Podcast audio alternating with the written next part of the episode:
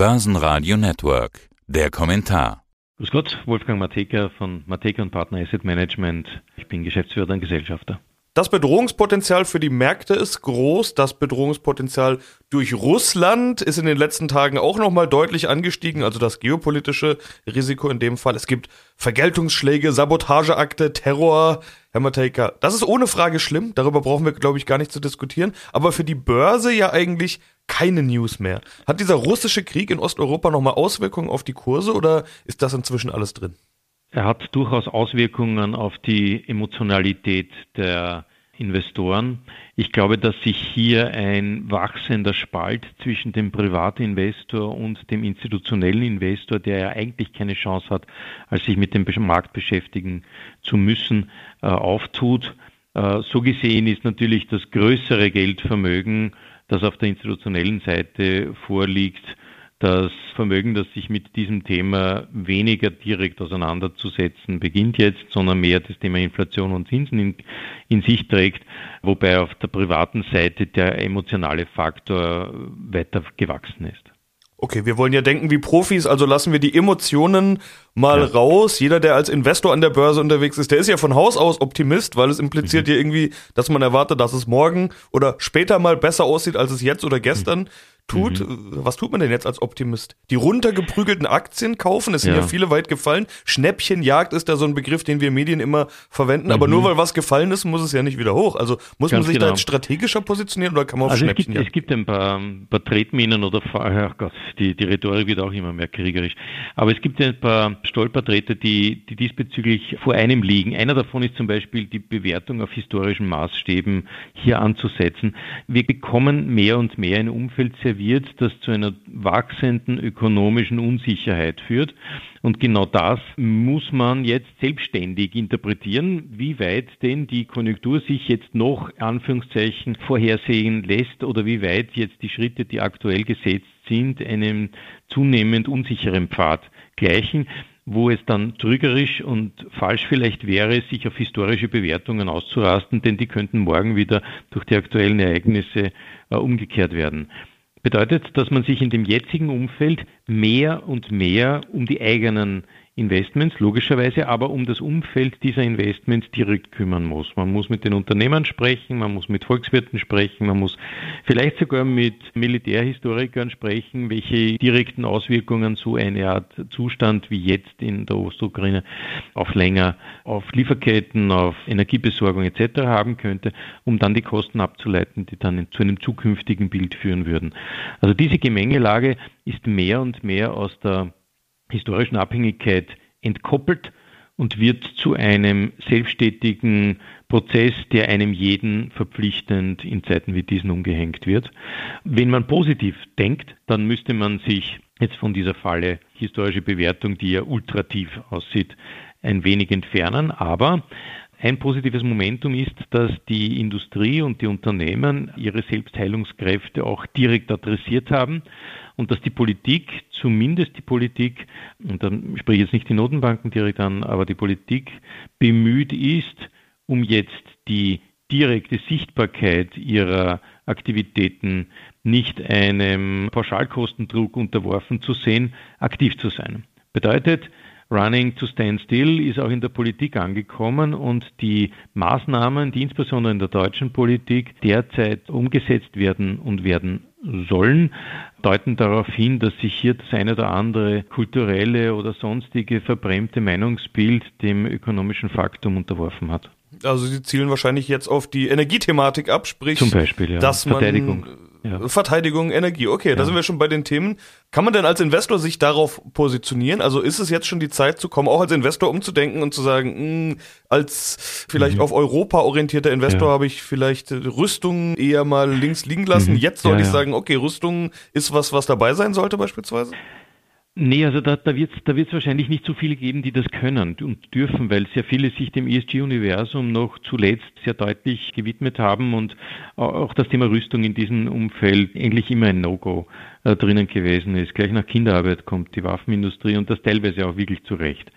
Äh, sich hier jetzt hineinzubewegen und zu sagen, okay, jetzt kaufen wir unsere Rheinmetalls und Hensoldt dieser Welt auf, das setzt eine Empörung danach in Gang, die niemand riskieren möchte. Und ich glaube, dass es auch ethisch und moralisch wirklich exakt erklärt werden muss, warum man denn das tun müsste. Ich meine eher die Gedanken, die jetzt rundherum um diese Themen entstehen, nämlich inwieweit wir unser Energiehaushalt für die nächsten Jahre neu aufbauen können, wie wir die Kosten diesbezüglich tiefer halten können, als sie es derzeit sind, wie wir die technologischen Schritte initiieren können, die zu einer technologischen Lösung führen, die uns entweder Produktionsprozesse energieärmer macht und oder Energiebeschaffung anders leitet und oder alternative Energien überhaupt erst auf den Tisch bringt, Stichwort Wasserstoff und Co. Das heißt, das alles ist jetzt als Bälle in die Luft geworfen und wird von der Industrie, von den Unternehmen unterschiedlich aktiv aufgefangen und übernommen. Und Gott sei Dank haben wir dieses politische Universum, das es zumindest zulässt. Und das ist, glaube ich, auch für die Börsen und die Kapitalmärkte in der Einzeltitelbetrachtung und teilweise Pauschalsektorbetrachtung natürlich auch, aber vor allem Einzeltitelbetrachtung ganz ein wichtiger Punkt geworden. Ja, dann will ich bezüglich Einzeltitel nochmal so ein Ausblicksthema ins Spiel bringen. Die meisten Kräne der Welt stehen in Dubai, hat man vor ein paar Jahren immer gesagt. Ja. Äh, man hat zwischenzeitlich von 20 bis 25 Prozent, also jedem vierten Kran mhm. im Prinzip gesprochen. Mhm. Kürzlich habe ich mal gehört, wie jemand gesagt hat, nach dem Krieg werden die meisten Kräne der Welt in der Ukraine stehen. Da ist ja alles kaputt stehen, und jetzt ja. fliegen hier jeden Tag Raketen in die Hauptstadt und so weiter auf die Zivilbevölkerung mhm. und und und. Wenn man mhm. jetzt nicht davon ausgeht, dass die Ukraine von der Karte verschwinden wird, was ja mhm. auch eine mhm. Option ist, äh, ist es dann sinnvoll, auf so einen Marshallplan Ost, sage ich jetzt mal, zu spekulieren? Ja, nur dann, wenn es sich zu einer wirklichen Befriedung kommt. Ich glaube nicht, dass diese Situation von heute auf morgen abrupt enden würde, es sei denn, es gelingt ein ganz ein großer Schlag. Ich möchte gar nicht darüber spekulieren, wie denn der aussehen müsste, wer da plötzlich nicht mehr am Tisch sitzen dürfte und so weiter. Die Ukrainer sind jetzt nicht nur für Getreide und den Gastransfer bekannt, sondern auch dafür, dass sie durchaus sehr stolze oder zumindest einmal sehr überzeugte Nationalvorstellungen haben. Ein einseitiger Sieg oder eine einseitige Besetzung Russland dieser Gebiete setzt einen Partisaneneffekt in Gang, der die nächsten Jahre uns begleiten wird. Und das, glaube ich, ist immer der Feind einer solchen Wiederaufbaufantasie weil alles, was wieder aufgebaut wird, wird dann halt wieder mit zwei, drei Raketen zerstört. Das wird niemand riskieren wollen. Das heißt, es muss zuerst dieser große Schlag diplomatisch oder vereinbarungsmäßig und glaubwürdig auf beiden Seiten zufriedenstellend erfolgen. Nur dann ist es Zeit, über Kräne und vor allem Zement nachzudenken. Die Zeit haben wir noch. Okay, bleiben wir mal kurzfristiger in unseren Gedanken und lösen uns auch mal mhm. von dieser Kriegsthematik. Sie hatten mir im letzten Interview gesagt, dass Sie sich vorstellen können, dass viele Firmen bessere Ergebnisse bringen können als ja. erwartet, weil sie eben die Preise anheben können oder Kosten gut weitergeben ja. können. Ja. Die Berichtssaison könnte also positive Überraschungen mit sich bringen. Sie hatten, um genau zu sein, gesagt, an den positiven Überraschungen wird gerade gekocht. Wo erwarten Sie die denn? Riecht man schon was davon? naja gut, äh, man sieht ja schon teilweise, die Banken sind diesbezüglich eigentlich alles sehr, sehr gut gelaufen. Es gibt keine Enttäuschung bei der Telekommunikation. Es gibt in der Pharma- und Gesundheitsbranche keine Enttäuschungen.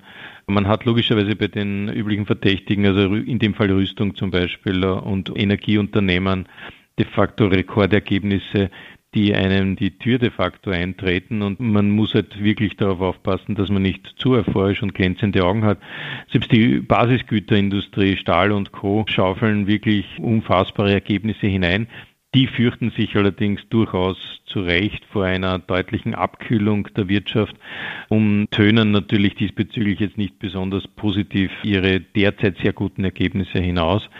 Die leiden halt auch darunter, dass A, die Energiepreise hoch sind, B, die Inflationsbekämpfung einen Rückgang bei der äh, Kreditvergabe zwangsweise mit sich trägt und das C dadurch eben auch der Konsum nach unten geht. Und das alles in Summe birgt natürlich eine aktuell jetzt positiv wirkende Situation, glänzende Augen, aber lässt ein gewaltiges Fragezeichen für die nächsten zwei, drei Quartale entstehen. Gibt es also Unternehmen, Branchen, Regionen, mhm. vielleicht auch äh, Merkmale von Unternehmen, hohe Verschuldung bei steigenden Zinsen oder sonst was. Gibt es Sachen, die auf ja. jeden Fall zu meiden sind? Ja, also hohe Verschuldung, steigende Zinsen, Abhängigkeit von Refinanzierung, hoher interner Wettbewerb, keine Alleinstellungsmerkmale. Das alles sind Indikationen, die auf den Goodwill der Kunden ausgerichtet sind. Und dann die Analyse der Kunden, wenn die Kunden auch beginnen zu schwächeln, dann heißt es aufpassen. Herr Mateka, vielen Dank für diesen Überblick. Sehr gerne, Herr Lüm. Das Börsenradio Nummer 1. Börsenradio Network AG. Hat Ihnen dieser Podcast der Wiener Börse gefallen? Dann lassen Sie es uns doch wissen und bewerten Sie unseren Podcast mit vollen fünf Sternen. Vielen Dank und bis zum nächsten Podcast. Alles rund um Börse.